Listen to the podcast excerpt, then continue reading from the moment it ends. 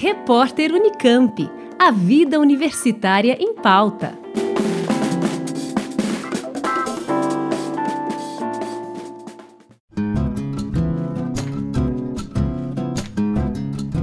Um estudo feito em placentas de mulheres que tiveram filhos no CAISME, o Centro de Atenção Integral à Saúde da Mulher da Unicamp, identificou que, a cada 17 placentas analisadas, 14 casos foram positivas para o Zika vírus.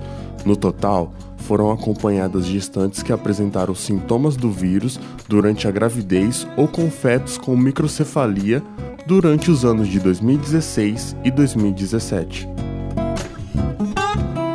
Em entrevista ao jornal da Unicamp, a orientadora do estudo, professora Eliana Amaral, da Faculdade de Ciências Médicas da Unicamp, afirmou que os resultados foram surpreendentes e que reforçam a necessidade de uma avaliação completa e também do acompanhamento das mães que participaram do estudo e seus filhos, a fim de mapear possíveis complicações relacionadas ao Zika vírus.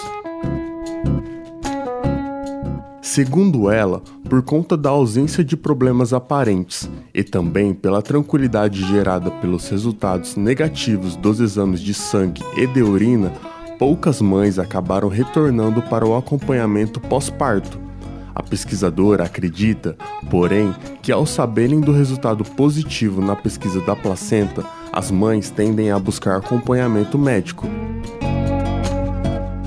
A pesquisa ainda demonstrou a necessidade de alterar a forma de coleta de exames para o Zika, recomendando a adoção do kit de testes que permite diagnosticar com mais precisão a presença do vírus. De acordo com a professora Eliana Amaral, enquanto os exames de sangue e urina têm uma janela de oportunidade para diagnóstico positivo que varia de 5 a 8 dias, o exame da placenta permite diagnosticar o Zika até meses após a infecção da gestante.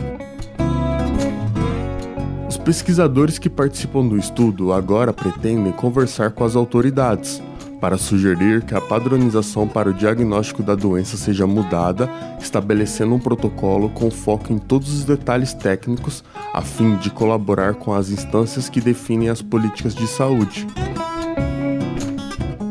O surto do Zika vírus ocorreu entre abril de 2015 e novembro de 2016 em especial na região nordeste do país, e é considerado o maior surto do vírus na história, tendo se propagado para os países da América do Sul, América Central e Caribe.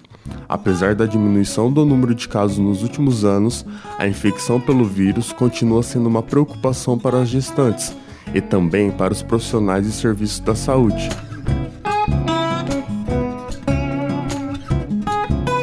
Com informações do jornal da Unicamp, Matheus Santos para o repórter Unicamp.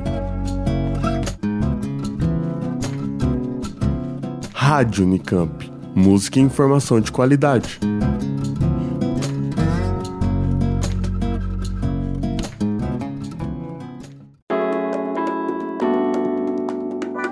Repórter Unicamp.